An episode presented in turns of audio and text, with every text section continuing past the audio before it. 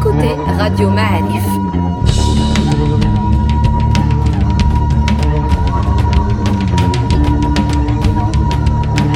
Le podcast Histoire.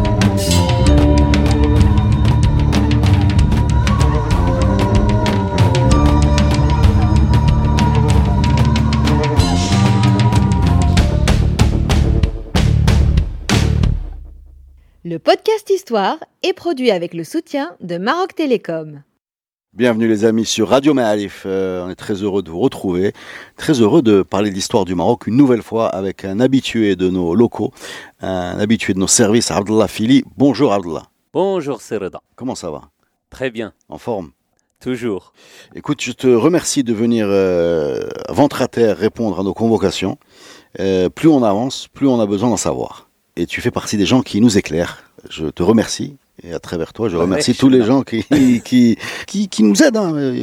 C'est magnifique de, de trouver autant de facilité à trouver les ressources euh, pour nous éclairer sur notre passé. On va parler aujourd'hui de ce que tu appelles les révoltes berbères. Oui. Alors, que se cache-t-il derrière ce mystérieux titre? C'est un phénomène historique euh, qui mérite d'être étudié. C'est des événements, même si euh, justement Radio Ma'arif, on, on ne s'attarde pas forcément que sur les événements, mais bien au-delà. Mais c'est des choses qu'il faut prendre en considération. Et c'est là, les révoltes berbères sont des, en quelque sorte, euh, pour moi en tout cas, c'est un moment fondateur de ce que nous sommes en tant que Marocains et de ce que le Marocain lui-même est, c'est-à-dire à la fois, euh, oui, consentant et accepte des traits culturels, euh, là en l'occurrence l'islam euh, dans son pays, mais en même temps, au-delà de l'acceptation, quand ces traits culturels dépassent, on va dire, les limites, eh bien, il faut s'en dépêtrer, il faut s'élever contre justement l'hégémonie euh, ou l'aspect hégémonique qui euh, qu'on voit de temps en temps. En fait, ce que tu, ce que c'est-à-dire qu'on on a à la fois une sorte de porosité culturelle, mais de volonté d'indépendance. Exactement. Voilà. Cette autonomie nous est très chère et de toute notre histoire, eh bien, on l'a défendue bec et ongle contre euh, les agressions, contre ceux qui veulent euh, justement nous convertir à des traits culturels qui ne sont pas forcément les nôtres, à effacer nos, nos spécificités, etc. Il y a un côté un peu euh, résistant, quoi, un peu irréductible, quoi. Un peu a- irréductible dans, dans l'histoire du Maroc, hein, parce que maintenant ça fait le centième, euh, enfin on a dépassé les 100 podcasts.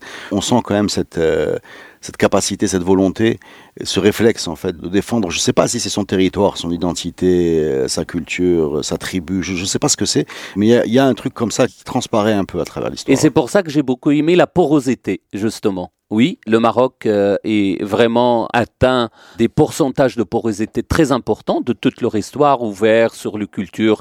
Bien évidemment, l'espace nous y oblige en quelque sorte, euh, l'espace géographique nous y oblige. Mais l'un des traits aussi, c'est que nous avons notre personnalité propre. D'accord. Alors de quelle révolte berbère euh, s'agit-il exactement? Alors, il, s'agit de, euh, des de- révoltes berbères de 739-740 Mhm. qui ont eu lieu au Maghreb Là, tu, tu parles, tu parles Miladi, bien sûr. hein. Miladia, Voilà. exactement, Jésus-Christ.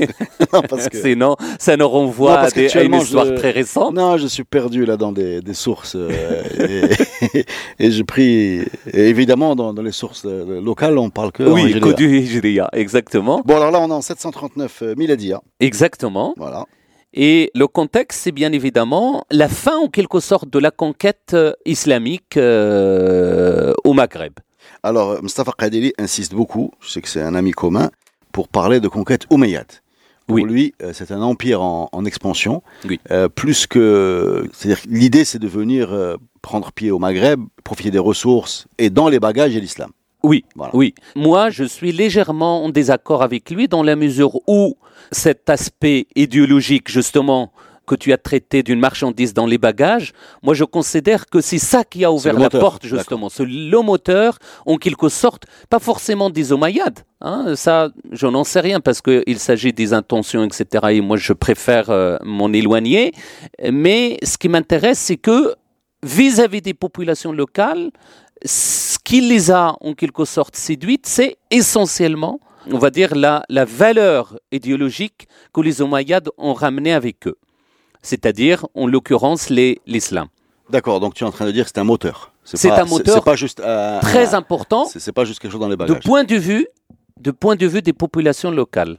C'est-à-dire ceux qui reçoivent. Exactement, exactement. Pourquoi? Tout simplement parce que les conversions, oui, il y a des exactions, on ne peut pas les cacher. Mais il y a une très grande partie des populations du Maghreb qui se sont converties par, justement, convenance, par stratégie. Ce que je veux dire par là, c'est pas quelque chose qui est militaire à 100%. D'abord, ils peuvent pas, parce que les populations arabes sont très minimes par rapport à la population locale. D'accord? Il y a eu des batailles qui ont eu lieu justement entre le pouvoir omeyyade et le gouverneur omeyyade et les populations locales, du type par exemple Koussaïla, etc., qui s'est déjà converti sous Abi Muhajir Dinar. Et quand il a vu pendant son deuxième mandat Uqba en train de verser dans les- le respect et dans, on va dire, le, le despotisme, eh bien, à ce moment-là, et le non-respect des populations locales, à ce moment-là, il s'est révolté contre Alors, lui. euh, ouais, ouais, justement, je crois Mais que il s'est jamais désengagé vis-à-vis de, la religion. euh, de la religion.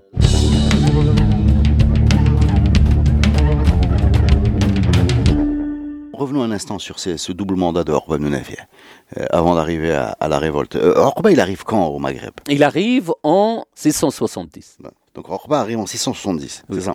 Euh, quand on a une vision superficielle de l'histoire, c'est le héros euh, qui arrive jusqu'à l'Atlantique, qui a sorti son glaive en disant euh, voilà, je serais bien, j'aurais bien continué, mais le- la puissance des flots m'en empêche. Oui. C'est celui qui a islamisé, euh, qui a premier musulman à être arrivé en fait. Oui, Euh, exa- voilà. et- exact. Et, en, et en même C'est mais- pas le arrivé au Maroc. arrivé au Maroc. Maroc actuel, oui, Bien, je suis d'accord. Mais en même temps, quand on regarde les sources, c'est quelqu'un qui était euh, très très dur. Très très dur. Euh, Pendant son deuxième mandat. Alors, justement, raconte-nous ces deux mandats. Alors, le, premier mandat, il était beaucoup plus euh, docile vis-à-vis des populations locales. Il a construit euh, Kérouan. Il a, euh, en quelque sorte, il s'est ouvert sur, euh, on va dire, les populations locales. Mais il a été démis de ses fonctions à la fin du mandat du calife euh, Muawiyah ibn Abi Sufyan, le premier calife Umayyad. Et il a été remis à ce poste de gouverneur d'Ifriqiya, qui était dépendante d'Égypte c'est-à-dire, en fait, le lien ne se fait pas directement avec Damas, avec, euh, le, avec le calife, mais avec le gouverneur d'Égypte. Et bien évidemment, cette dépendance veut dire, en fait, en termes de tribu, d'imposition, c'est l'Égypte qui gouverne en quelque sorte. C'est le chef, c'est le gouverneur d'Égypte qui demande de plus en plus d'impôts. hein. et c'est pour ça que, en quelque sorte, le pouvoir de Damas exige de la part des gouverneurs de plus en plus d'impôts. Et donc, Uqba ibn Nafi', quand il est revenu au Maghreb vers 680, eh bien, il a complètement changé de politique. Il a trouvé par exemple Abi Muhajir Dinar, qui était aussi quelqu'un qui n'est pas, c'est pas un gouverneur arabe, c'est un gouverneur d'origine persane, etc. Eh bien, il s'est comporté vis-à-vis des populations locales avec beaucoup de respect, etc. C'est lui qui a rapproché Koussaïla de l'islam, etc., qui s'est converti effectivement. Une Donc, fois, Abu Muhajir Uqba, Dinar, c'est le, le gouverneur. euh, qui a remplacé D'accord. euh, Donc en fait, en- Uqba. entre les deux mandats de Orba, il y a le, euh, il y a le il y a mandat Abi de. Muhajir Dinar. Abi Muhajir Dinar, c'est un Perse. C'est un persan, oui. Voilà, qui était plus souple vis-à-vis des populations Exactement. amazirs. Exactement. Voilà, c'est lui qui a converti. C'est lui qui a con- converti Koussaïla. Exactement. Et quand Orba revient, Et, et ben, il a changé complètement de politique parce qu'on lui demande de plus en plus d'impôts. d'accord. Et puis, pour montrer aussi peut-être justement l'ampleur de son pouvoir. Et donc, ils sont comportés d'une façon vraiment irrespectueuse vis-à-vis des populations locales et surtout vis-à-vis de Koussaïla qui est un chef dans sa tribu. Koussaïla, qui est un chef qui domine un, un grand, un grand territoire. Exactement, hein, qui est, euh, qui est euh, euh, la tribu d'Auraba, qui est dans les Aurès et tout, pratiquement la partie centrale du Maghreb, et qui a un poids extrêmement important. Il se trouve qu'il l'a humilié. Bien évidemment, vous connaissez l'histoire de euh, des, sacrifice du mouton. voilà, des mots de Bah, on va la rappeler, on va la rappeler. Donc, euh, Eh ben, il- Voilà, il lui a demandé en gros d'aider les esclaves en quelque sorte à égorger les moutons. Eh bien, il lui a dit, ben voilà, euh, Rilmani yakfunani, c'est-à-dire en fait, euh, mes gars me Suffisent. euh, largement pour faire ce travail euh, humiliant. Eh bien, il l'a pas accepté. Il lui a dit non, tu, Tu fais, tu t'exécutes. Exactement. Et bien évidemment, Koussaïla, il enfonce, au dire des textes, il enfonce sa main dans le, le sang. dans le sang et, et les boyaux des bêtes, eh ben, il, il en touche sa barbe en faisant comme ça. effectivement, se passe la main dans, dans un, sur, le, visage, et sur sa barbe. Dans le geste que tous les Marocains connaissent. Voilà. Qui est une menace. Et qui est une menace. Qui est une menace. comment on va traduire ce geste? C'est-à-dire. Euh, je ne vais pas oublier, je ne vais pas te passer ça. Mhm. Et donc après, bien évidemment, un imaginer ce geste avec, avec un visage en sang. quoi. C'est ça, exactement. Et, et donc, quelle belle scène. C'est absolument magnifique. Et en plus, au dire de, justement du texte, un peu tardif, il disait que un des Arabes est passé, lui a dit Mais qu'est-ce que tu fais, le, le berbère Qu'est-ce que tu fais? Il lui a dit C'est très très bon pour les cheveux eh ben, je pourrais pas tant, euh, ni toi, ni moi, euh, avons testé ce ah bah, procédé pour faire pousser les... c'est peut-être pour ça qu'on les a perdus. et je pense que c'est ce que nous manquait, le remède qui manquait un à, peu de, un peu de, de à notre chevelure. non, mais sérieusement, euh, comment on sait ça? Parce que c'est un récit qui met pas en... Quand on dit Orban ne respecte pas les populations amazirs, demande trop d'impôts, humilie leur chef, euh, c'est un récit qui ne le met pas en valeur. Oui, mais il ne s'agit pas de se mettre en valeur, mais il met en valeur son pouvoir. Là, c'est l'action du pouvoir. Et l'action du pouvoir, elle est intransigeante. Et je pense que c'est l'idée que Uqba s'est fait de son deuxième mandat. Parce qu'il a eu du mal. Il a âprement négocié son retour aux affaires. Et bien évidemment, il a fallu que le premier calife décède. Et c'est le deuxième calife qui lui a donné son accord pour le renommer dans le même poste. C'est assez exceptionnel, il faut le dire. On nomme jamais quelqu'un deux fois dans un même endroit, notamment dans une zone assez éloignée et une zone extrêmement riche, extrêmement riche. C'est-à-dire la capacité qu'un gouverneur ait des volontés d'autonomie et d'indépendance est assez forte dans ce cas précis. Ah, ce que tu veux dire, c'est que le, danger, quand tu arrives aussi loin avec autant de ressources, c'est ça. C'est que tu t'affranchis du pouvoir central. Ah, ça c'est vraiment quelque chose qui a toujours animé l'exercice du pouvoir euh, euh, dans ces régions. oui. Mais est-ce que c'est quelque chose qu'il avait en tête? On ne sait pas en fait. À vrai dire, ce qui a fait peur, d'après le peu de documentation, parce qu'on n'a pas beaucoup de textes, on a des textes plutôt tardifs et, et assez contradictoires, visiblement, le califat a pris peur et notamment le, gouverneur d'Égypte a pris peur de la volonté de Uqba, des volontés autonomistes de Uqba, à partir du moment où il voit la quantité de richesses qu'il envoie, on va dire, à la capitale. Alors c'est quoi ces richesses concrètement? Ben, Essentiellement des esclaves. Mhm. Hommes et euh, femmes. Euh, femmes et hommes et enfants, tout. Ils raflent absolument. C'est des rafles véritablement d'êtres humains d'une façon mais incroyable. incroyable. On, a, des chiffres? On a des chiffres qui atteignent à peu près, sous le mandat de, le premier mandat de Uqba ibn Nafi, à peu près 30 000. Alors ça reste, mais vraiment flou, 30 000. Pour arriver sous un second gouverneur, Moussa ibn Nusayr, à 300 000 personnes durant son mandat qui a duré à peu près 10 ans. Mais c'est possible ce genre de chiffres? Alors, c'est toute la question des chiffres dans la littérature historique arabe. Euh, c'est comme euh, les guerriers, par exemple, d'une bataille. Quand on, on voudrait montrer qu'on est trop fort, on dit, on réduit au minimum le nombre on dit on est 300 et euh, l'adversaire est 30 000. Et quand on, voudrait euh, vanter, on va dire, les exploits de, justement de captifs et d'esclaves, etc., on va augmenter, euh, on va décupler les, chiffres pour, voilà, pour se mettre en valeur. Il y a un gros problème de chiffres, ça, c'est clair et net que c'est voilà, c'est un point faible de nos sources historiques. Alors moi j'ai une question. Euh, donc il prend des captifs, quoi d'autre? Euh, De l'argent, bien évidemment. La région est très riche économiquement, il faut le savoir.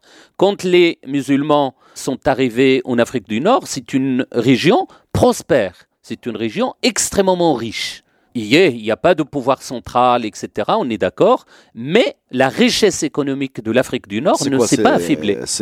C'est de l'agriculture. C'est de l'agriculture. Les minerais? Les minerais. Et d'ailleurs, pour cette période-là, le début de la période islamique, vous ne pouvez pas imaginer combien de trésors ont été découverts dans les sites archéologiques, par exemple, de la Tunisie et de l'Algérie. Nous, au Maroc, il a fallu attendre un peu plus tard, par exemple à Volubilis, et dans des circonstances particulières, parce qu'il y a eu le tremblement, il y a eu des tremblements de terre, etc. On le sait archéologiquement, on a découvert des trésors en place. De pièces euh, en argent, en or, etc., remontant à cette période. Ça, c'est euh, pratiquement toute l'époque coloniale. euh, il a en quelque sorte, Donc des, des, des bêtes aussi, enfin des, je sais pas, des moutons. bien évidemment, des- des animaux, des animaux sauvages, de la laine, et je reviendrai là-dessus par rapport à, à- aux révoltes berbères, etc. Donc, c'est un pays extrêmement riche, Donc Orban revient et il tombe sur un Kousseïla désormais musulman. complètement musulman, oui, Voilà. Ce qui n'empêche pas de l'humilier un petit peu. de l'humilier. Voilà. Et il le prend mal, le Kousseïla. Il le prend mal. Voilà. Et il lui. il, il le Et on assiste, on assiste à une révolte, la première révolte justement, menée par Koussaïla et un peu plus tard par Kahina, et qui a duré, euh, qui a retardé justement la conquête euh, musulmane. Il a été retardé en quelque sorte pour ces événements historiques majeurs au niveau local, mais il y a aussi des événements orientaux qui ont en quelque sorte participé à l'arrêt momentané de la conquête. Mais toujours est-il, pour revenir au sujet des révoltes, vers à peu près le début du 8e siècle, à peu près aux alentours de 705 de euh, Jésus-Christ, eh bien, la conquête est pratiquement terminée au niveau du Maghreb. Donc il a fallu attendre, bien évidemment, 711 jusqu'à 712, mais en tout cas, à la fin de 715-720, c'est terminé pour la conquête pour tout l'Occident musulman. 700 Donc, 715. 715-720. D'accord. Ce qui veut dire par là, et d'ailleurs le dernier événement, c'est 732, où vraiment les musulmans se sont arrêtés à Poitiers. D'accord. D'accord Donc, Ouais, il faut, il faut, et ça c'est un truc aussi qu'il faut, euh, qu'il faut préciser parce que c'est pas évident quand on parle aujourd'hui avec notre référentiel. Le fait que hum, dans la conquête, ça continue en Andalousie, quoi. Il n'y a pas de rupture. Euh, euh, C'est-à-dire qu'on a ça, pris l'Ouest maghrébin, on continue euh, en Espagne, on monte jusqu'à Poitiers. exact. Aujourd'hui, ça a l'air comme c'est deux mondes différents. On a l'impression que c'est deux étapes, mais en fait, c'est la même étape. Non, c'est la même étape. Et d'ailleurs, euh, l'Andalousie, à partir de cette période, il fait partie, à partir de 705, à partir donc du mandat de Moussa ibn Nusayr, et il s'est déclaré comme une wilaya. Une wilaya parmi les neuf wilayas du monde musulman, du monde Umayyad, de l'Empire Umayyad. D'accord. C'est la neuvième wilaya des Umayyads. Veut dire quoi? Ça veut dire La neuvième fait... wilaya, tu parles d'Andalousie? Non, l'Occident musulman. D'accord. Euh, L'Andalousie faisant partie du Maghreb, justement, donc Kairouan et, et Donc, la dans la même capitale. wilaya, il y a le- l'Andalousie, le, Voilà, Maroc. c'est ce que je voulais dire tout à l'heure, c'est qu'on n'est plus relié, on n'est plus dépendant de l'Égypte, comme au début, comme ce Uqba, mais on est dépendant directement de la capitale Damas. D'accord. Et donc, la fin de la conquête islamique veut dire quoi? Veut dire que l'économie militaire, ce qu'on appelle l'iqtisad al-maghazi, c'est-à-dire en fait L'économie la. fondée sur la conquête, Mm. c'est terminé.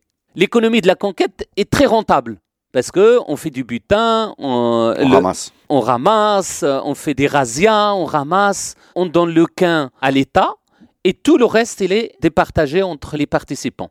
Et donc ça, c'est une ressource économique fondamentale.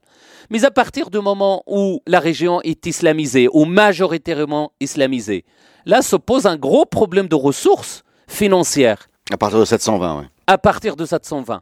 C'est-à-dire, en quelque sorte, l'empire omeyyade se retrouve à gérer des zones extrêmement grandes sans outils financiers qui lui permettent de survivre. Les impôts islamiques légaux, c'est quoi? La zakat. Qui paye la zakat? Quelqu'un qui a déjà la capacité de payer la zakat. Et c'est combien la zakat? C'est 2,5%. On aimerait bien aujourd'hui payer tous la zakat et non pas les 40% de nos salaires. Vous voyez Donc c'est pratiquement c'est invivable, impossible. C'est pas viable en fait comme euh, système économique. Deuxième élément, c'est que les Omeyyades étaient donc obligés de reprendre un peu, de renégocier la question des impôts en installant par exemple, en considérant le Maroc, ou, ou le Maghreb, pardon, comme étant une terre conquise par la force, c'est-à-dire une terre du haraj, c'est-à-dire indépendamment que ces occupants, et ça encore c'est une évolution sur laquelle je reviendrai peut-être si elle tend, le haraj, normalement, c'est l'impôt foncier. À partir du moment où le foncier, c'est-à-dire une région, est conquise par la force, et donc il paye le haraj, selon sa, bien évidemment, sa rentabilité, etc., etc., ça c'est le principe, mais à partir du moment où la population qui profite de ces terres, qui occupe ces terres, est musulmane, il ne paye plus le haraj.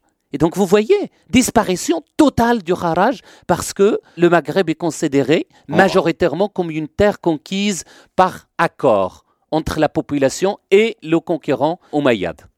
Et donc la baisse encore une fois des impôts. La capitation, la capitation, la jizya en quelque sorte, est l'impôt que les minorités euh, Religieuses. euh, religieuses payent. Il n'y en a plus. Donc il y a très très très peu. Ouais, Il y a pratiquement plus de chrétiens. Mm. Deuxième élément, les populations juives, soit ils ne sont pas soumises à cet impôt, soit ils sont soumises. Et pour qu'ils payent l'impôt, ça veut dire les vieux ne payent pas, les jeunes ne payent pas, les malades ne payent pas, les indigents ne payent pas, etc. Et donc, à une vraie galère économique que les Omeyyades doivent affronter. Et donc, ils étaient obligés en quelque sorte de passer outre les principes religieux musulmans, c'est-à-dire les fondamentaux de la religion musulmane pour justement instaurer des impôts illégaux, parce que c'est une instauration humaine, justement, comme par exemple l'impôt, on paye l'impôt par les esclaves, l'impôt humain, on, on fait des razzias, et c'est justement le processus que Hicham ibn Abdel Malik a mis en place à la fois au Maghreb comme ailleurs, partout en fait, parce qu'il a trouvé, lui qui a mené une politique de prestige en Orient, si vous voyez par exemple en Jordanie, etc., tous les châteaux, en Syrie, tous les châteaux, par exemple au Mayad, de l'Hay al-Gharbi, l'Hay al-Sharqi, en Jordanie, euh, Qusayr Amra, etc., c'est des châteaux de désert, majoritairement construits par euh, Hicham ibn Abdel Malik. C'est vraiment aux antipodes de politique menée jusque-là par euh, un gars, par exemple, comme Sulayman ibn Abdel Malik, ou même Walid ibn Abdel Malik. Hicham a mené véritablement une politique de prestige. Donc, il fallait des ressources. Donc, si je résume ce que tu nous dis, la fin de la conquête de l'Occident musulman, c'est-à-dire dans son Andalousie et son Maroc, Maghreb, Algérie, etc., est une catastrophe économique parce que on n'a plus de razzia, on n'a plus de butin de guerre, on ça. ne peut pas se servir euh, chez la population euh, conquise, soumise, C'est ça. et, et en même temps, on a un souverain qui a besoin d'argent, C'est ça. donc ça va pas. Voilà. Ça va pas du tout. moins d'a- moins d'argent qui rentre, plus d'argent qui sort. Exactement. Et ça, c'est une catastrophe qui a commencé déjà en Orient. Pourquoi? Parce que le personnage qui cristallisera le- ces révoltes berbères au Maroc en 739-740, eh bien, il s'appelle Ubaydullah ibn al-Habhab. Ubaydullah ibn al-Habhab, c'est un arabe de Banu Marzoum, donc un Umayyad euh, pure souche, sachant que de toute façon, les Umayyads se sont enfermés essentiellement sur les populations arabes. Hein, donc euh, c'est déjà un choix. Donc d'où les animosités qu'ils ont vis-à-vis des populations locales, que ce soit au Maghreb ou ailleurs. Et ce Ubaydullah ibn al-Habhab a déjà eu des histoires, par exemple en Égypte. Il était chargé par le calife Hicham ibn Abdel Malik de collecter le kharaj d'Égypte. Et quand on dit le kharaj d'Égypte, on pense à qui? On pense bien évidemment aux Coptes. Eh bien, il a mené dans le sang, justement, la collecte des impôts d'Égypte, parce qu'il considère que les gouverneurs locaux ont eu des accointances avec des populations locales, et donc, il n'y a plus d'impôts qui arrivent aux caisses de l'État. Donc il arrive, il, euh, Il arrive, en il, Égypte. il met une pression fiscale énorme qui a suscité justement des révoltes coptes, bien avant les révoltes berbères, si je comprends aux bien, ce, alentours ce- de 725-726. D'accord. Ça ne va pas lui servir de leçon vu qu'il va venir euh, refaire à peu près le même process. Exactement. Voilà. Il considère, parce que le calife a besoin de- D'argent. et donc pour lui, Ce ibn Habhab est le, est le meilleur agent le cost killer. voilà, qui peut mener justement cette opération. Donc il débarque chez nous. Exactement. Il a d'ailleurs, pour l'Égypte, avec, avec des objectifs très, ce son mandat, en une année, il a multiplié par 8 les rentes d'argent. Je suis désolé, si j'étais calife, et bien évidemment, je lui conférais la tâche par ailleurs. D'accord, donc il est efficace. Il est très efficace. connaît pas très bien les méthodes. Ça, Elles- elles voilà. doivent être dures, non? Exactement, ça, ça lui a coûté, effectivement, ça a coûté au prestige, justement, du califat Umayyad, un peu partout là où ce bonhomme passe, ça lui a coûté sa crédibilité et son, euh, et voilà. Mais pour euh, le califat, en toute honnêteté, je pense que C'est une euh, affaire. c'est c'est une affaire euh, prodigieuse et donc il faut l'amener jusqu'au bout. Donc au bout, c'est chez nous. Eh bien, au bout chez, chez nous, parce qu'il a été nommé, et bien évidemment, gouverneur, il a été promu comme gouverneur du Maghreb, de l'Occident musulman, c'est-à-dire 9e Maghreb. province. Voilà. Et donc, qu'est-ce qu'il a fait au début? Eh bien, il a mis en place la même politique, c'est-à-dire à la fois l'impôt, mais il a essayé au début de dire, ben, euh, je pense que ces régions ne sont pas si islamisées que ça. Et Mhm. donc, menons la conquête. Et donc, il a installé son fils, bien évidemment, Ismaïl ibn Ubaydullah ibn al-Habhab, comme gouverneur de Sousse, donc au sud-ouest euh, actuel euh, du Maroc. Il a installé un certain Moradi à Tanger, Mhm. et il mène des conquêtes un peu partout, même euh, en Sicile, même en Al-Andalus, etc. Il reprend la reconquête en quelque sorte. C'est-à-dire, on cherche, bien évidemment, pour ceux qui veulent comprendre, on cherche à récupérer de l'argent et à récupérer le butin. D'accord. Même vis-à-vis des populations, justement, déjà islamisées. En tout cas, déjà, a priori islamisées, en tout cas, déclarées comme des populations musulmanes.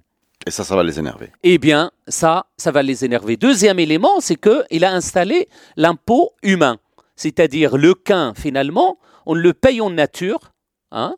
Bien évidemment, les troupeaux emmenés directement en Orient, l'esclavage des femmes, etc. Et troisième élément, c'est que les terres les plus riches, eh bien, ils sont donnés aux tribus arabes. Pourquoi les tribus arabes? Parce que, et surtout les tribus arabes du Nord, parce que il est issu de ces tribus. Et donc, pour mener à bien sa politique, il a fallu qu'il fasse en quelque sorte, qu'il crée une solidarité tribale au sein des tribus du Nord, arabes du Nord, qu'il a installé premièrement en Égypte, et puis après, bien évidemment, au Maghreb. Donc, Ça a donc il a fait suscité- venir des tribus. voilà, il a été entouré de ces tribus arabes et donc il a récupéré les terres qui étaient sous la domination des tribus amazirs, les tribus locales. Eh bien, il les a. euh, Je sens que ça va mal finir. et c'est et toutes bien ces- évidemment c'est ça. C'est ces- qu'au bout d'un moment, Mm. au bout d'un moment, ça peut plus continuer. Et effectivement, les populations locales, qu'est-ce qu'ils ont décidé? Ils ont décidé d'envoyer une délégation en Orient, donc à la capitale, chez le calife. Et cette euh, délégation Elle part en quelle année? c'est pas bien précisé la date parce que les récits que nous en avons sont très limités. En tout cas, aux alentours de 730, aux alentours de 730, 735 ou plus tard, d'après les estimations des historiens. Une délégation vers Damas. Il va à Damas, il est composé de chefs euh, de tribus berbères, amazirs locales, pour protester auprès du calife. Je vous lis le texte qu'ils ont écrit après au calife, parce que le calife n'a pas eu, on va dire, la, la gentillesse de les recevoir. Ils sont restés sur place, et quand ils ont épuisé leurs ressources financières, ils ont décidé de lui laisser une lettre Sans le, sans le rencontrer. euh, sans le rencontrer. Le, le calife, c'est toujours Hichem. euh, Hicham ben Abdel Malik, toujours et- et le Est-ce qu'on a déjà, avant de rentrer dans la lettre, est-ce qu'on a le nom de ces gens qui sont partis? Alors, il y a Maïsara, Oui. Al-Matghari, uniquement. Ça, le seul c'est une seule personne ou c'est deux C'est un seul, non, c'est un seul C'est un humain, personne. d'accord. Mais la délégation, on ne connaît pas tous les personnages. Mais c'est la lettre de Maïsara al-Matrari qui sera le prochain chef, justement, de la révolte qu'on a retenu. D'accord. Alors qu'est-ce qu'il Mais c'est une coalition tribale. On sait qu'il y a eu des Zénètes, Znata, il y a Mtagra, il y a Mknasa et il y a Houara. Donc ces tribus, on sait que ils forment la délégation en quelque sorte de cette. euh, Déjà, j'imagine avant de rentrer dans la lettre que le fait qu'il n'ait pas été reçu continue à les vexer encore plus. Ah, ça c'est clair. je veux dire, ils n'ont pas pris un avion, ils ont pris. Et euh, pourtant, à lire la lettre, c'était presque, ça fait presque la peine parce que ils sont, ils sont vraiment dans la, le respect, etc. Et, et quand quelqu'un est trop respectueux de cette façon, il fallait s'attendre au, L'explosion. au, au turnover et ça c'est, Voilà. c'est, pas possible. Alors, lis-nous la lettre. Ils disent أبلغوا أمير المؤمنين أن أميرنا يغزو بنا أميرنا بطبيعة الحال سي le gouverneur arabe Mhm. يغزو بنا وبجنده il fait la conquête avec nous et avec ses soldats فإذا غنمنا نفلهم نفل c'est le butin Mhm. c'est-à-dire après une conquête eh bien on distribue le butin selon les participants Il privilégie ses soldats, en fait. Exactement. Il donne à ses soldats et il ne donne rien. ويقول هذا أخلص لجهادكم. Ceci est mieux pour votre volonté de faire le jihad. ما كاين مشكل. فقلنا لم نجد في كتاب ولا سنة vous voyez la référence Oui, bien sûr. ولا سنة ونحن مسلمون nous nous sommes des musulmans et on n'a jamais trouvé en fait un truc comme ça dans les Justifié dans les textes. dans, dans les textes euh, فأجبنا toi le calife réponds-nous on voudrait savoir أن نعلم عن رأي أمير المؤمنين هذا أم لا c'est-à-dire est-ce que ces Ce, décisions ce comportement vient de vous. Enfin, vient c'est. de, de vos Est-ce que d'une vous approuvez décision- ça ou pas Voilà, d'une décision de vous ou non. Ibn Khaldun nous parle également des exactions menées par le Ibn al-Habhab justement. Il dit que les Woulats sont obligés d'envoyer les femmes berbères et les peaux d'animaux et tout ce qui concerne l'artisanat, il est euh, le, euh, on va dire, il l'a appelé al-Maghreb, c'est-à-dire tout ce qui est beau du côté du Maghreb.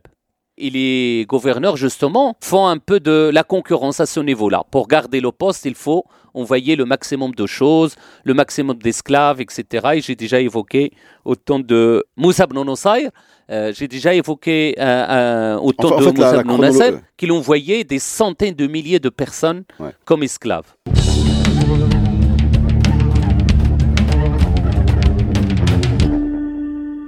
Donc en fait, la chronologie du poste de, de gouverneur de, de, de chez nous, c'est Arwab Nafi, ensuite euh, Aboul Abu al-Muhajir Aboul Dina. Muhajir Dina, Et puis- ensuite Arwab Nafi 2, Deux, ensuite Moussa Ben Nasser, Non, avant Moussa Nusayr, il y avait la période justement de tension avec Koussaïla. Et là, il y a eu deux, trois euh, gouverneurs qui ont passé une année ou deux, etc. Et ils sont démis de leurs fonctions. ensuite Donc toute une série assez, assez importante, d'ailleurs par rapport à tout ce qu'on trouve dans le, à l'époque de, dans tout le monde musulman, dans les, les pays conquis, on va dire, le Maghreb était vraiment sous une tension assez impressionnante. donc la, la, la délégation menée par euh, Maïsara, le Matghari, D'accord.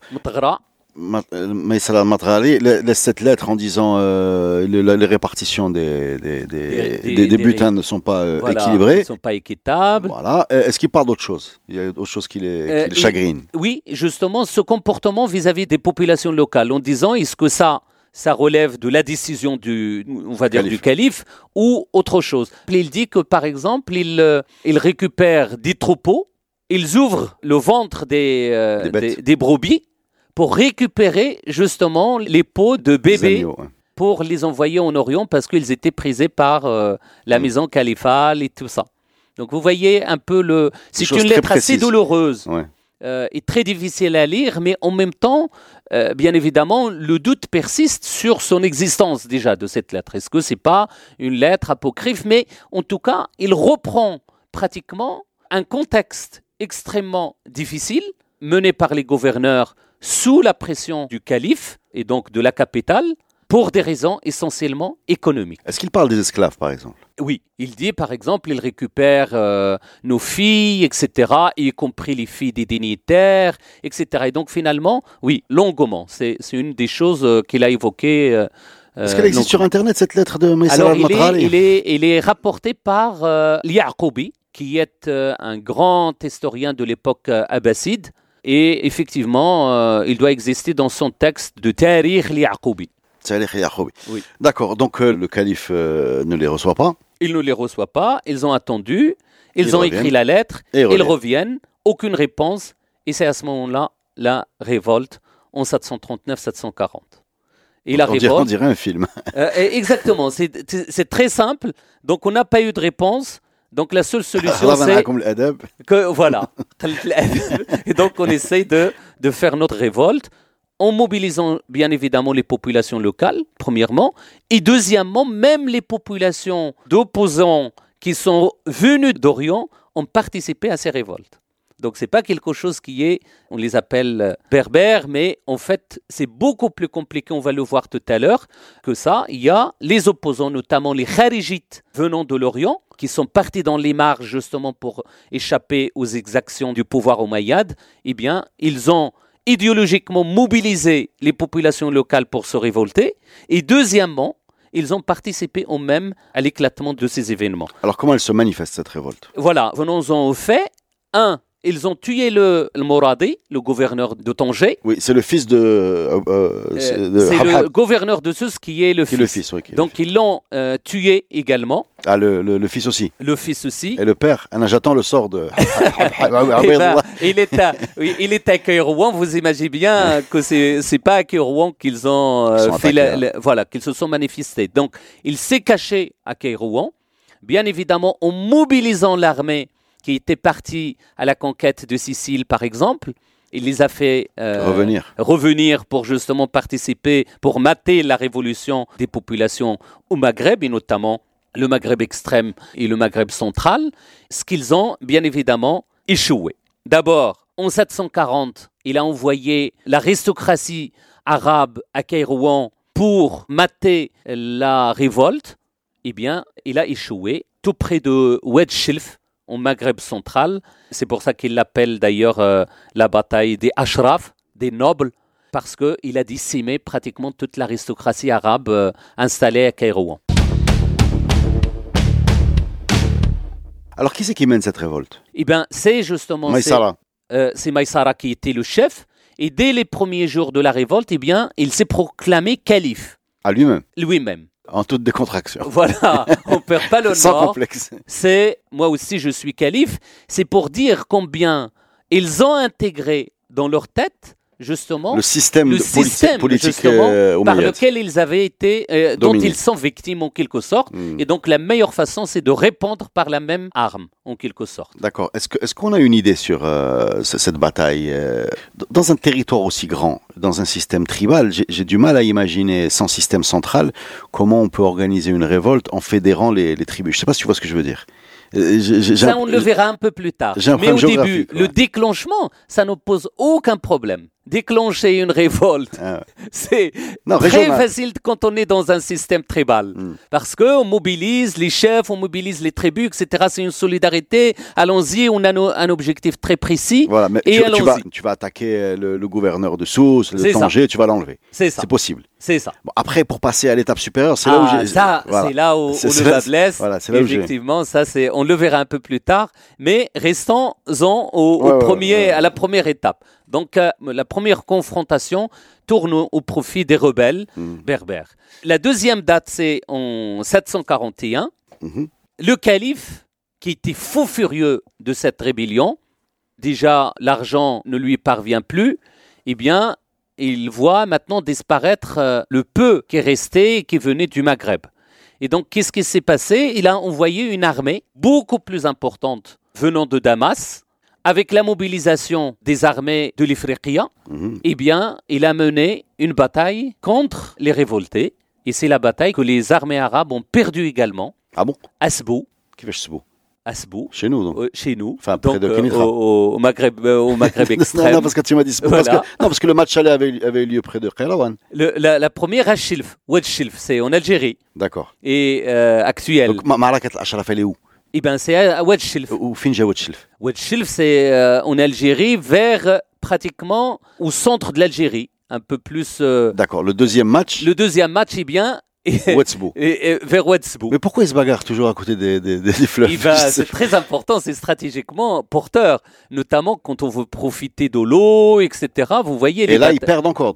Et là, ils perdent encore. Pourtant, c'est renforcé par les contingents de Damas. par le- les contingents orientaux, etc. Et ils perdent encore. Un détail très important que vous avez évoqué tout à l'heure par rapport au système tribal et la difficulté justement d'installer dans la durée justement quelque chose de stable, eh bien, suite à la bataille de l'Ashraf, à la première bataille de 740, Ils sont divisés. Maïsara, il a été démis de ses fonctions. Il a été démis de ses fonctions. Il a été remplacé par un personnage qui s'appelle Khalid ibn Hamid Znati, c'est-à-dire une autre branche de cette coalition tribale des révoltés. Khalid ibn Hamid Znati qui prend la suite de Maïsara. Oui. Il le tue? Non.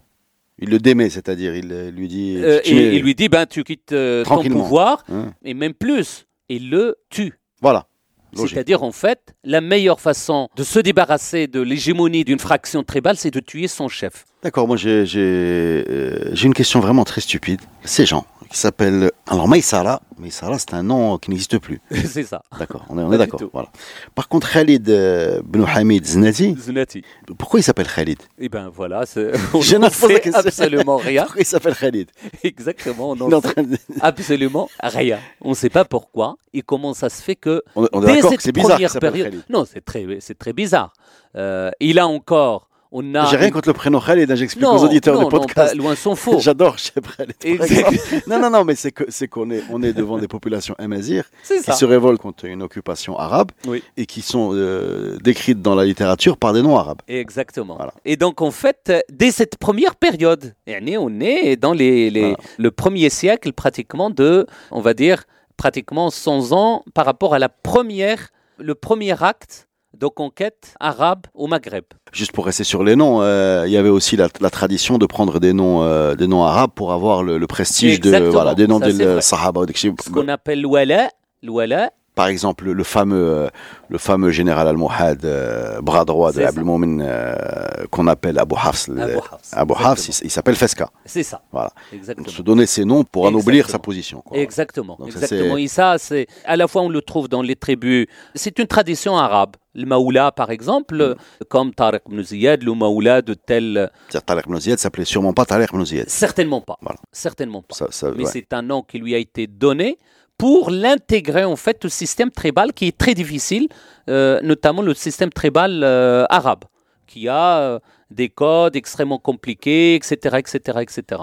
Alors on revient sur euh, le déroulé des opérations. Première bataille, l'Ashraf euh, perdu par les contingents omeyyades. euh, La bataille de Sbou, La bataille de également l'année Sbou, d'après. c'est pas mieux. De ce moment-là, ils sont, ils sont euh, organisés par Khalid Ben Hamid, c'est ça? Hamid Znati. Znati. Et donc là, décimé une très grande partie du contingent Mhm. arabe et une partie s'est sauvée vers Qayrawan, il a regagné Qayrawan, et une partie s'est réfugiée à Sbta pour être en quelque sorte récupérée par le wali de l'Andalus. Parce que l'Andalus ne s'est pas révolté. Ne s'est pas révolté, on va le voir qu'il va se révolter, Ah, elle aussi. mais un peu plus tard, pour les mêmes raisons d'ailleurs, et par les mêmes tribus euh, amazirs. Et donc ce qui s'est passé, c'est que effectivement ce wali d'Al-Andalus a récupéré les soldats réfugiés à Sbta, mais le problème c'est que il a suscité par la même occasion une révolte des populations amazirs en Al-Andalus. Et le wali lui-même a été tué par qui? Par ses soldats arabes qu'il a récupérés à Sbta. Ah là, attends. Donc, Il faut que je comprenne. Alors déjà, qui c'est ce Wali? Est-ce qu'on a, qu'on a un nom? Alors, il s'appelle Abdelmalik. D'accord. Il est de la famille des Fihrites, c'est-à-dire en fait de la famille de la tribu de Uqba, qui se sont longuement installés à la fois en Al-Andalus et en Ifriqiya. Et qui ont eu des postes. On peut dire, euh, en résumé, c'est un, c'est un membre de la tribu de Orba. C'est ça. Mais alors attends, il récupère les soldats euh, arabes. Et, Voilà. euh, donc il- pourquoi il le tue? Il le tue parce qu'en fait, il voulait les lancer contre les tribus Local. euh, locales. Ah, D'accord. Pour mater en fait les, La la ré- rébellion justement des tribus amazirs. Et, et il voulait plus. eux, bien évidemment, profitant de l'occasion, en voyant que le Wali s'est affaibli, eh bien, bien évidemment, ils l'ont, ils l'ont tué pour justement récupérer le pouvoir. Et le soldat qui l'a tué, il s'appelle Belej, ou Belge, donc un soldat de tribu arabe euh, du nord. Mhm. Et donc, à ce moment-là, il a pris le pouvoir En. Al-Andalus. Et Donc, donc, il a euh, essayé par tous les moyens, lui-même, de mater la rébellion des tribus amazirs, qui se sont liées aux tribus arabes du sud, yéménites, les tribus yéménites, pour reconquérir le pouvoir. Mais ils ont perdu face à ce soldat. euh, Alors, il est intéressant. Si ça se trouve, il était, on peut imaginer qu'il était à la, à la bataille de l'Ashraf. exactement. Voilà. Il est certainement de- euh, à la bataille de Sbou. Voilà. Ça, c'est sûr et certain. Il- il- donc il perd euh, la bataille d'Ashraf contre les, les hommes de Maïsara. Oui. Ensuite, il perd la bataille de Sbou contre les hommes de, Khalid. de Khalid ibn Hamid. Hamid. Ensuite, il est exfiltré vers l'An- l'Andalousie. La première personne qui l'aide, c'est ce fameux Abdelmalek euh, de la, de la tribu Oui, de oui. Orba. Que- à ce- Cette fois-ci, c'est lui qui le tue. Et c'est lui qui le tue. Et il, et il devient gouverneur de l'Andalousie, il, de- il devient gouverneur de l'Andalousie. qui dépend toujours du califat omeyyade ou pas Et qui dépend, bien évidemment, du califat omeyyade. Voilà. Et donc, on va avoir un califat omeyyade en discontinu, en fait. Exactement. Voilà. Avec, avec une, île un peu l'Andalouse Voilà. et une zone maghrébine euh, Euh, perdue. euh, exactement, perdu.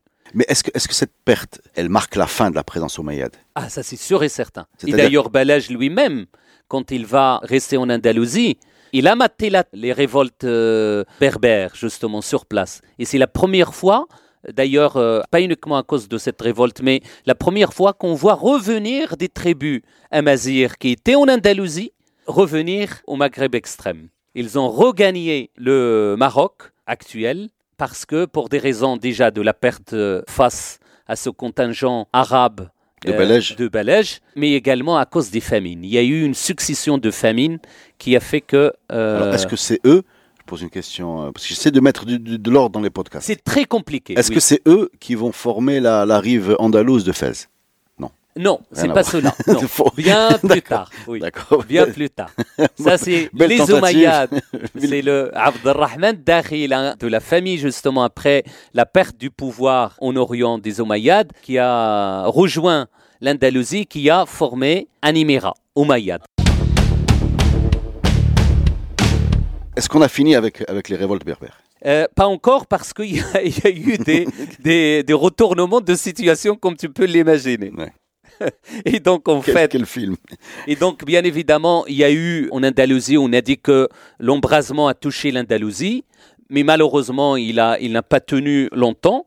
Et suite à cette euh, bataille, encore une fois, de Sbo, Abdelhamid a été démis de ses fonctions, Ah. lui aussi. Il a été remplacé, et c'est ce que je voulais dire depuis le début, par deux personnages. D'accord. Ukash ibn Ayoub al-Fazari. Jean, d'accord. Et, et Ukasha, vous n'allez pas me dire, il y a encore le nom Ah oui, oui. encore actuellement. Oui. Et je ne fais pas allusion à la. Non, non, non, on fait la- au nom de famille, on fait pas allusion Voilà, à la- au centre pété- Euh, pénitentiaire non, non. de, Non, non, c'est un, nom qu'on connaît, qui nous Voilà. est familier, voilà. Exactement. Et c'est un nom arabe. Donc c'est un personnage arabe.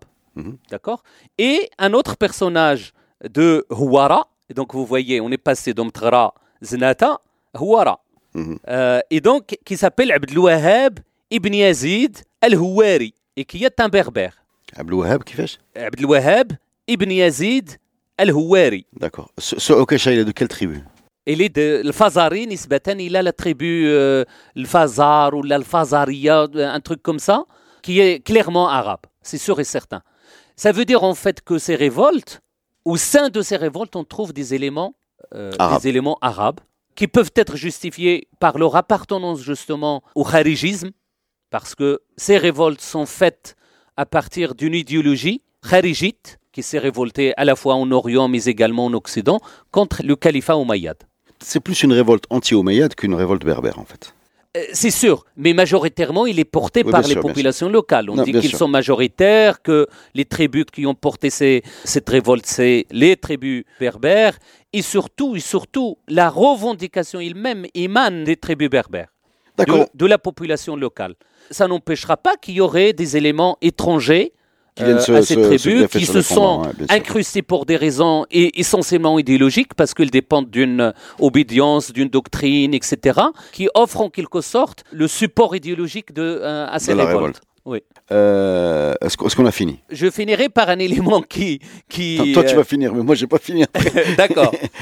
Juste pour la, la question de ces tensions, donc ça se voit véritablement en passant de Maïsara à euh, Khalid ibn euh, Hamid et puis après à À ces deux personnages et de Abdel Wahab. Okasha Mm. et, euh, et, euh, et eh bien on voit qu'il y a les tensions au sein même de ces révoltés, eh bien la révolte ou la révolution commence à manger en quelque sorte ses enfants. Et donc ce qui a fait leur défaite en quelque sorte quand ils ont tenté de conquérir Qayrawan en 742. D'accord. Donc, face à, à, Qayrawan, ils sont défaits justement par les Omeyyades, hein, par euh, le gouverneur euh, le nouveau gouverneur de, de Qayrawan. Qui s'appelle Handala Safwan. Et donc, euh, ça, c'est véritablement une, la fin en quelque sorte des révoltes, mais n'empêche que plus jamais le Maghreb central et le Maghreb extrême ne seront soumis Aux à un califat oriental. Ou, ou autres, d'ailleurs, puisque. Ou ou jusqu'à l'arrivée ils des- ont réalisé des- finalement- Jusqu'à l'arrivée des Français. Exactement, l'autonomie de la région d'une façon systématique jusqu'à jusqu'à pratiquement. C'est-à-dire que quand, euh, quand euh, ce. Pour le Maroc, jusqu'à l'arrivée euh, des Français. Ouais, pour le Maroc jusqu'à l'arrivée des Français. Euh, alors moi j'ai plein de questions. Ben, tu, tu nous as euh, est-ce que, tu as fini ton récit? Uh-huh. D'accord. Quand ce Beno Safouane euh, défend Kairouan, c'est une, une guerre défensive, c'est-à-dire il garde sa ville, mais il n'essaie plus de conquérir. C'est ça. Moi, j'ai une première question. Euh, on sait que Youssef donc Youssef Mtsachfin, on est 200 ans après ce qu'on est en train de raconter. Voilà, 200 ans après ce qu'on est en train de raconter, quand il, euh, il, se, il se pose, euh, lui, un peu sous l'autorité morale du califat abbasside. Mhm. Quand il va prendre euh, l'Andalousie des mains des rois clés, Mohamed bin Abbad, Bolorine, etc., ce que tu nous as très bien raconté, il demande la, la ftwa, le il demande le hockey des, des, c'est plus les Omeyyades à l'époque, c'est les Abbasides Les Abbassides. ce que j'arrive pas à comprendre, c'est pourquoi dans, dans ce moment-là où le, le- le Maghreb il est, il est autonome, Youssef revient à cette, cette tutelle un peu morale, pas vraiment politique, hein, parce que je crois pas qu'il prenait des ordres de là-bas, non. Pas du tout. Pourquoi? C'est religieux plutôt? C'est religieux. C'est exactement, c'est éminemment euh, une décision euh, religieuse parce qu'il sait pertinemment que dans le, la doctrine sunnite, il est pratiquement interdit de ne pas se soumettre au, au pouvoir califal. C'est comme si on opère une division au sein de la Ummah et ça c'est un sacrilège. C'est pour ça d'ailleurs qu'il se fait appeler Amil Muslimin. Exactement, et non pas Amil Mu'minin. Ce que va faire Abdul Moumen, Ce que va faire Abdel Moumen, qui qui a calife. Voilà, qui Voilà. est véritablement le premier calife, euh, indépendamment de Maïsara, qui l'a proclamé euh, d'une façon éphémère, parce qu'il fallait que le message, justement, soit percutant dès le début. Et euh, Abdelmoumen euh, et les Almohades l'ont institué depuis, en passant après par les seconds Marinides, notamment à partir d'Abu Inan, et puis après, bien évidemment, les Saadiens et euh, Les Alaouites. les Alaouites après. On parle un peu de, de technique de, enfin, ces espèces de combat là, cette bataille de Sbo, de, de Ashraf, etc. C'est des armes blanches, bien sûr. Je ne vais pas exact, poser oui, la question oui, de oui, savoir s'il y a des. D'accord, des lance-roquettes et des, Oui, non, non. non, de grenades, non. Donc on est avec des, des chevaux, c'est ça? Des chevaux Est-ce qu'il y a des, euh, des, des chameaux? Non, je sais pas. Euh, non. Donc c'est des chevaux et des, et C'est des, vraiment et des à armes cette époque, oui, des exactement. arcs, des épées, des oui, lances. exactement. des- Euh, alors pour l'armement de cette période, c'est réduit, mais vraiment au minimum. On en connaît très peu, en toute honnêteté, parce que très peu de recherches ont porté sur ces régions. Et ça, c'est un- une très belle question, en fait. C'est que, par exemple, au Maroc, pour ces périodes vraiment anciennes de la période médiévale, on a très très peu de recherches. Mais par exemple, là, je vais te poser une question. Euh, si, si, tu, si on va maintenant là, euh, au lieu de la bataille de, de Sbo, Oui. on sait où elle est? Non, pas du tout. Ah d'accord. On ne sait pas. D'accord. Parce que j'allais poser la question de savoir si on allait creuser. Il- qui fait des, Ouais, des non, mais il est très long. des- C'est le plus grand fleuve. C'est- c'est peut-être le plus long fleuve du Maroc. Exactement. C'est Bi' le plus grand, mais c'est le second. Mais euh, en tout cas, vous imaginez, si on imagine un- une bataille comme ça, ça doit être aux, aux alentours de entre euh, à peu près Fès et, et c'est ça, ouais. c'est ça, par là, par là. D'accord. Bah, tu sais, ça fait beaucoup de, beaucoup de kilomètres Beaucoup carrés à de, chercher. de territoire, exactement. Euh, enfin bon, on- n'a pas beaucoup de textes, mais on a quand même, euh, on a quand même quelques textes arabes en particulier qui Oui. parlent beaucoup, beaucoup, beaucoup, beaucoup euh, quand ils parlent des techniques de combat de, de, de cheval, de, C'est ça. de techniques d'entraînement, de comment sortir son son épée. Il y a Oui. même des poèmes sur les Euh, épées. des- Enfin, exactement. c'est- toute Et une ça, culture. Il faut aller de- dans la littérature et non pas dans les textes Oui, oui, oui, oui, oui, euh, oui. d'histoire. Il y a, des, il y a des- des choses sur. euh, si, si vous cherchez, vous trouverez des, Oui. des poèmes arabes sur le sur le Ah sur oui, le ah sur, oui. sur l'épée qui sont, Ah qui oui. sont super intéressants. Ça, Euh, comment ça chose. se fait que ces gens-là, on les connaisse pas? Maïsara, par exemple. On connaît Kousseïla, on nous raconte Kousseïla le Barbari. Euh, Exactement. Quand on dit le Barbari, c'est-à-dire euh, qui a tué Orbam de Nefé, euh, Oui. On met ça un peu euh, honteusement. Voilà, on, met, on- on ça un peu On honteusement. met ça honteusement et même euh, très sincèrement, vous voyez qu'on connaît parfaitement où ça se trouve le tombeau de, Uqba. de Uqba. Il n'y a aucun problème. À Tahouda, au, au Maghreb central, on peut le visiter, etc. Il fait même l'objet d'un museum, etc. Et euh, Kousseïla, on n'en sait absolument rien. C'est pour ça qu'il faut relativiser, on va dire, la portée idéologique, on va dire, de la conquête euh, islamique, dans la mesure où, finalement, au lieu de condamner le comportement des gouverneurs omeyyades au Maghreb, eh bien, on se mit à condamner, en fait, ceux qui se sont révoltés contre les exactions de ces gens-là. Tout en étant fier d'avoir une indépendance préservée depuis. Absolument, Voilà. tout en étant... Vous voyez, le, le- vraiment, c'est très compliqué. Voilà. C'est-à-dire qu'on aurait voulu qu'ils envoient euh, le Coran, le, message, le- Oui. l'islam est sans eux. Oui, exactement. Et d'ailleurs, c'est ce qui s'est fait en- en- à terme, c'est ça. Oui, c'est ce qui s'est fait à terme, Le discours kharijite, etc. Il s'est, il n'est pas venu en, en- on va dire, même, au de- euh, quand je dis des sabres. euh, euh, quand je dis ils sont pas connus, euh, le discours khalijite n'est pas venu avec des sabres, c'est-à-dire C'est-à-dire, en fait, il n'a pas conquis le Maghreb en faisant la guerre aux populations locales. le Bien discours khalijite est venu par les esprits, ce que tu veux dire. Exactement. Et surtout, à chaque fois, à partir de cette période, et ça c'est vraiment extraordinaire, c'est que à partir de ce moment-là, on a réalisé en quelque sorte une autonomie, notre autonomie. Le Maroc ou le Maghreb, on va dire, il s'est toujours rangé du côté des oppressés par rapport au califat oriental. Oui, oui, c'était la terre de refuge de tous les dissidents. Quoi. Exactement. Et à chaque fois qu'il y a une volonté, en fait, que le califat essaye de récupérer, en quelque sorte, le pouvoir ici, on va aller chercher les opposants, un opposant, les Idrissides en l'occurrence par rapport Ouais. aux Abbassides, les Kharijites qui ont euh, mis en place les États, les cités-États du Maroc, par exemple, euh, euh, Sigil Massa. Bourwata, qui sont des Kharijites à la base, et ainsi de suite. C'est-à-dire, on a cherché en, en quelque sorte à s'installer dans la marge en essayant de chercher à chaque fois des doctrines opposées au pouvoir central califal.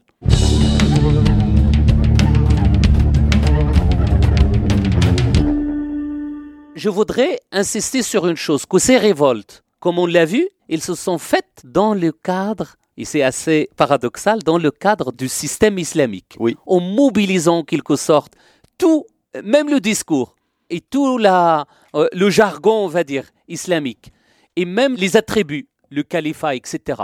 Ils ne se sont jamais faites en dehors de ces, Ce de ces réalités, euh, on va dire... euh, Mais, ça, ça me rappelle un petit peu le, le colonialisme qui va être combattu par les armes du colonialisme. C'est-à-dire que quand les Français viennent parler d'égalité, de droit, etc., ben le- les, les- les- les populations euh, soumises à qui on va expliquer ça vont utiliser ça contre justement les... Exactement. Exactement. euh, voilà, quand, quand on va expliquer le cycle des Lumières Exactement. à l'école française dans une zone euh, sous domination ça. française, C'est ça. eh ben, d'un seul coup, ça, ça, revient. C'est la même chose pour l'islam. Quand on vient d'expliquer un discours égalitaire basé sur la justice et, qu'en fait, dans les, dans les faits.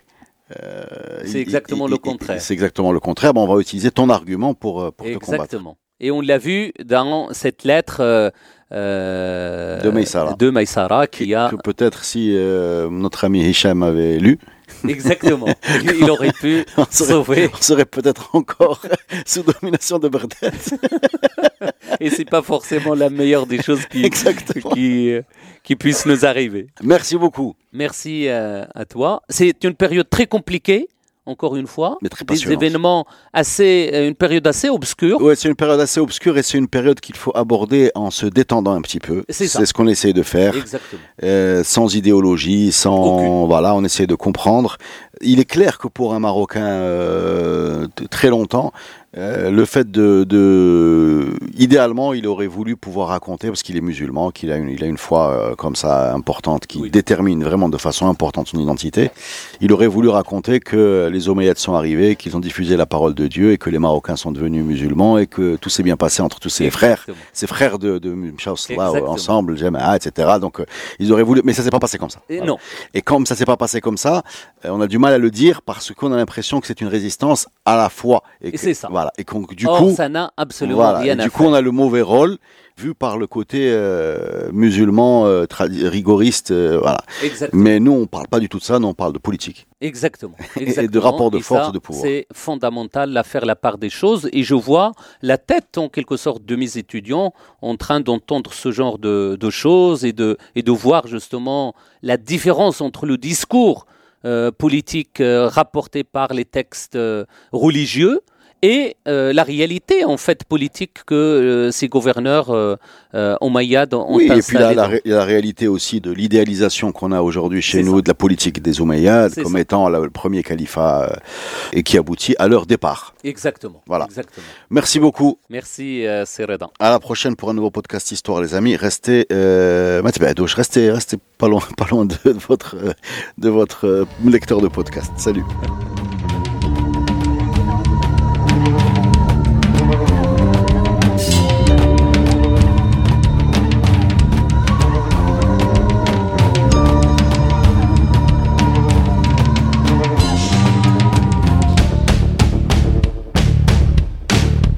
Le podcast Histoire est produit avec le soutien de Maroc Télécom.